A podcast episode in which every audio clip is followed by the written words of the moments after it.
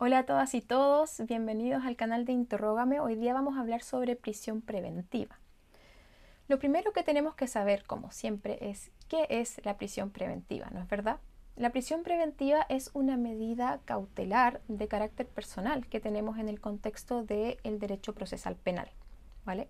Lo primero que, yo les recomiendo hacer con respecto a la, a la prisión preventiva y a las medidas cautelares en el proceso penal en general es hacer una relación con el proceso civil.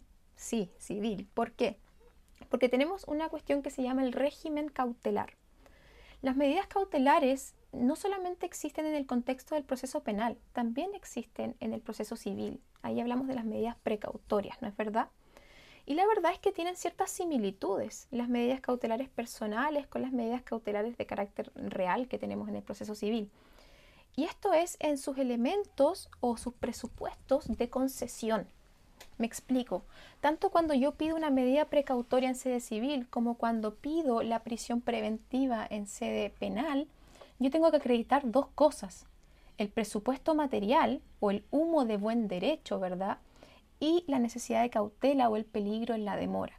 Entonces, este primer elemento relativo al presupuesto material o al humo del buen derecho, yo básicamente estoy diciendo, magistrada, magistrado, en verdad, por favor, concédame esta medida precautoria, ¿no es verdad? Porque aquí le, estoy mostrando comprobantes de que mi derecho en verdad existe. Usted no está eh, concediendo una, una medida precautoria sobre algo inventado. O sea, mi derecho existe y yo lo voy a probar en juicio, ¿no es verdad? Entonces, este primer presupuesto habla de una cierta razonabilidad en la existencia del derecho. Y un segundo elemento, que es esta necesidad de cautela o este peligro en la demora, estoy diciendo, sí, yo sé que no he, llegado a la etapa final donde he probado más allá de toda duda razonable la existencia del derecho, no hay una condena, no hay una sentencia, pero sí le estoy pidiendo que conceda esta medida precautoria porque de no hacerlo, mi derecho se va a perder, ¿no es verdad? Hay un peligro en la demora. Esto, por ejemplo, en el, proceso penal lo vemos con, por ejemplo, el peligro de fuga. Sí, todavía no hay sentencia, pero hay una necesidad de la prisión preventiva porque si no esta persona se va a dar a la fuga. Y lo mismo en el proceso civil. Yo le estoy diciendo, magistrada, sí, todavía no he probado que, mi derecho es, es, el correcto, pero sí es necesaria esta medida precautoria porque si no el demandado va va a vender todos sus bienes y yo no voy a poder ejercer mi derecho, ¿verdad? Entonces, ambas tienen estos elementos que son comunes. O dicho de otra forma, el humo del buen derecho y el peligro en la demora son requisitos que aplican tanto en sede civil como en sede penal. Siempre se aplican al régimen cautelar. Dicho esto, vamos a la prisión preventiva. La prisión preventiva en el contexto del proceso penal es una medida cautelar de carácter personal que limita, ¿verdad?, esta libertad de desplazamiento que tiene el imputado para que éste sea eh, mantenido privado de libertad durante, eh, el, durante la fase de investigación o durante eh, exista la vigencia o exista la necesidad de esta prisión preventiva. Eso es lo primero que tenemos que saber, como siempre, respecto a esta institución, el concepto, o saber explicar en qué consiste. Lo segundo son los requisitos, y esto es súper importante, el artículo 140. El artículo 140 establece tres requisitos que eh, vienen a manifestar o, son, son una manifestación de lo que hablaba recién. El presupuesto material y la necesidad de cautela. Así, el artículo 140 establece en su letra A que para solicitar la prisión preventiva se deben acompañar antecedentes que justifiquen la existencia del delito. Luego, la letra B establece que se deben acompañar antecedentes que permitan presumir fundadamente la participación del sujeto en calidad de autor, cómplice o encubridor. Y por último, la letra C establece que se deben acompañar antecedentes calificados que eh, permitan presumir ¿verdad? la necesidad de cautela. Ya vamos a explicar cada uno de estos, pero por ahora fíjense que la letra A y B, o sea, aquella que se refiere a la existencia del hecho y a la participación, se refieren a este presupuesto material. Las, letras A y B, son el presupuesto material de la prisión preventiva, mientras que la letra C viene a, eh, manifestar este, esta necesidad de cautela, este peligro en la demora. Vamos ahora al análisis de cada uno de estos requisitos. El primero establece que se deben acompañar antecedentes que justifiquen la existencia del hecho. Entonces el fiscal cuando, cuando empiece a argumentar acerca de, su solicitud de prisión preventiva, va a decir, bueno, magistrada, y aquí tengo antecedentes que justifican la existencia del delito. El, delito existe, ¿no es verdad?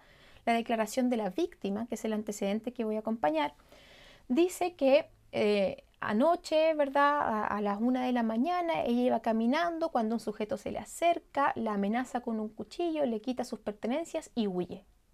Eh, la declaración de la víctima entonces es el antecedente con el cual yo voy a acreditar la existencia del hecho. Luego tenemos el segundo, el segundo requisito, la letra B, que dice que además hay que acompañar antecedentes que permitan presumir fundadamente la participación del imputado. Si se fijan, la redacción de este requisito es un poco distinta a la de la letra A. Mientras la letra A habla de antecedentes que justifiquen la existencia del delito, la letra B habla de antecedentes que permitan presumir fundadamente la participación. Pareciera ser que el estándar es un poco más alto y efectivamente lo es. En las audiencias de donde se solicita la prisión preventiva, el fiscal, si bien utilizó la declaración de la víctima para acreditar la existencia del hecho, la letra A, va a necesitar más antecedentes o antecedentes un poco más calificados para acreditar la participación. En otras palabras, ya no basta solamente con la declaración de la víctima. Entonces, en la práctica vamos a ver que con respecto a la letra B, no solamente vamos a hablar de la declaración de la víctima, sino que añadimos otros antecedentes, como por ejemplo el hecho de que se le incautaron las especies sustraídas al imputado, que las tenía en su poder, o que hubo un reconocimiento en set fotográfico, ¿no es verdad? Entonces vamos a agregar antecedentes porque el estándar en el caso de la letra B es un poco más alto. Y por último, con respecto a la letra C, tenemos que acompañar antecedentes calificados que permitan presumir la necesidad de cautela. La necesidad de cautela, entonces, este es el peligro en la demora, la necesidad de la prisión preventiva. A través de este requisito yo le estoy diciendo a la magistrada, magistrada, esta persona tiene que quedar en prisión preventiva porque si no, va a obstaculizar la investigación o va a significar un peligro para la seguridad del ofendido o va a significar un peligro para la seguridad de la sociedad o se va a dar a la fuga. Entonces, si se fijan, la necesidad de cautela se eh, divide en estos cuatro supuestos. No basta que el fiscal diga, bueno, y con respecto a la necesidad de cautela magistrada, le pido que conceda la prisión preventiva porque hay necesidad de cautela. No, no basta él tiene que elegir uno de estos supuestos, que son que la libertad del imputado podría poner en riesgo los fines de la investigación, podría obstaculizar la investigación, ¿no es verdad? O que la, que la libertad del imputado pone en peligro la seguridad del ofendido, o que la libertad del imputado pone en peligro la seguridad de la sociedad, o que la libertad del imputado podría traducirse en este peligro de fuga, de que podría fugarse. Estos cuatro supuestos vienen a, manifestar la necesidad de cautela. Son estos cuatro, ¿vale? Y con respecto a ellos, en verdad igual es fácil imaginárselos, aunque tienen que acompañarse antecedentes que los justifiquen. Pero, por ejemplo, para eh, el primer supuesto, en que hablamos de que la libertad del imputado pone en peligro los fines de la investigación. Aquí podemos, por ejemplo, hablar en el contexto de la ley 20.000, ¿no es verdad? Donde yo podría decir que eh, en el pasado, por ejemplo, el imputado ya se ha, ya ya se deshecho de ciertos celulares, por ejemplo. Eh, entonces hay, hay, posibilidades de que destruya evidencia. O, magistrado, esta es una red de narcotráfico, ¿verdad? Y existe unas altas posibilidades de que si lo deja en libertad, se va a poner de acuerdo con las otras personas que están siendo investigadas para que eh, obstaculicen la investigación, por ejemplo. Ese es el primer supuesto de los fines de la investigación. El segundo supuesto, en relación con eh, que la libertad del imputado significaría un peligro para la seguridad del ofendido, de la víctima, ¿no es verdad? Aquí tampoco es tan difícil imaginárselo. Piensen en un delito de carácter sexual, donde el agresor, que esto es, muy usual lamentablemente, donde el agresor vive en el mismo domicilio que la víctima. Esto no es tan difícil de imaginárselo y de, y de explicárselo al tribunal, ¿no es verdad? Magistrada, el, imputado vive en el mismo domicilio de la víctima, las probabilidades de que le haga algo, de que vuelva a cometer el delito, e, etcétera, son muy altas. Entonces, mientras siga viviendo en el mismo domicilio, la verdad es que es necesario que quede en prisión preventiva, ¿vale? Entonces, la seguridad eh, del ofendido tampoco es difícil imaginársela. Y el peligro de fuga tampoco. O sea, imagínense que yo, por ejemplo, como fiscal acompaño antecedentes, acompaño una copia del pasaporte del imputado que dice que él también tiene nacionalidad, por ejemplo, estadounidense, que tiene un poder económico importante. Entonces las posibilidades de que salga de la audiencia y se compre un pasaje en avión a Estados Unidos son altas. Entonces, en verdad, su peligro de fuga es alto y por eso debería quedar en prisión preventiva. Eso también es fácil de imaginar. El que es más difícil de imaginar es esta necesidad de cautela cuando le argumentamos en base al peligro para la seguridad de la sociedad. Porque ¿qué es peligro para la seguridad de la sociedad? ¿Cómo qué es esto? La verdad es que esto es, un criterio de política criminal según el cual tenemos que analizar si es que existe eh, peligro para la seguridad de la sociedad en base a cuatro supuestos, cuatro criterios que vamos a utilizar. La gravedad de la pena, el número de delitos imputados, el hecho de existir procesos pendientes en contra del imputado y el hecho de que el imputado haya actuado en pluralidad de malhechores. ¿ok? Esos cuatro criterios los vamos a utilizar para argumentar si es que hay o no peligro para la seguridad de la sociedad.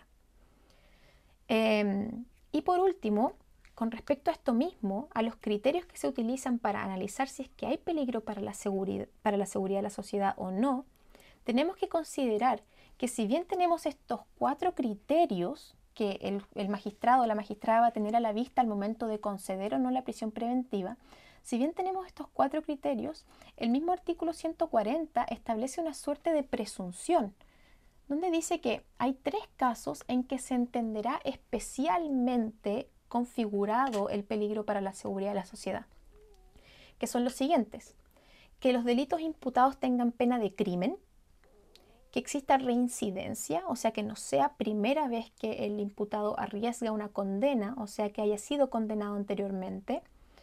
Y por último, que haya cometido el hecho mientras se encontrare sometido a una medida cautelar personal o gozando de algún beneficio. Entonces aquí para ordenarnos con respecto a los, a los, a los requisitos del artículo 140 vamos a hacer lo siguiente. Letra A, existencia del hecho. Letra B, antecedentes fundados de la participación. Letra C, necesidad de cautela, que se divide en cuatro situaciones. Peligro para la seguridad de la sociedad, peligro para la seguridad del ofendido, peligro de fuga y fines de la investigación. Saber que el peligro para la seguridad de la sociedad se entiende configurado cuando eh, tenemos estos, estos, estos cuatro casos, ¿verdad? Estos cuatro criterios. La gravedad de la pena, el número de delitos, la existencia de procesos pendientes y el hecho de haber actuado en, eh, en grupo o pandilla.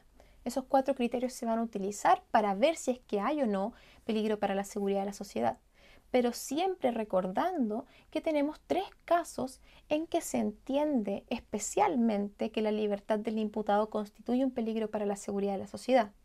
Cuando los delitos imputados tengan pena de crimen, cuando haya reincidencia o al momento de cometer el hecho se eh, haya eh, sometido a alguna medida cautelar o gozando de algún beneficio.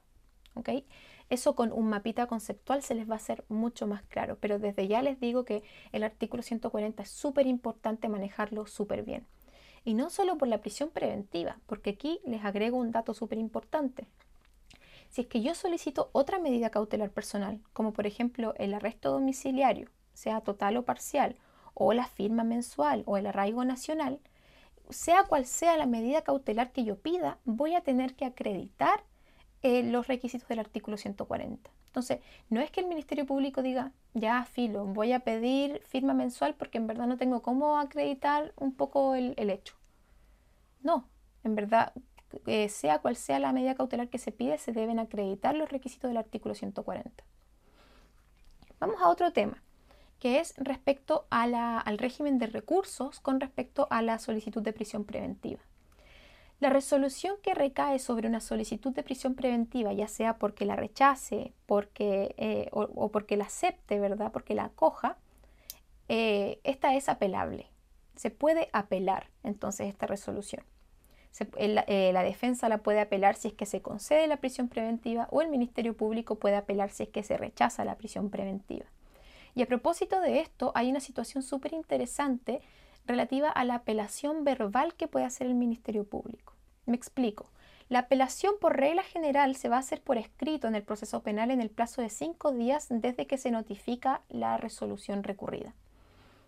Sin embargo, se establece también esta herramienta para el Ministerio Público, que el Ministerio Público puede apelar de manera verbal.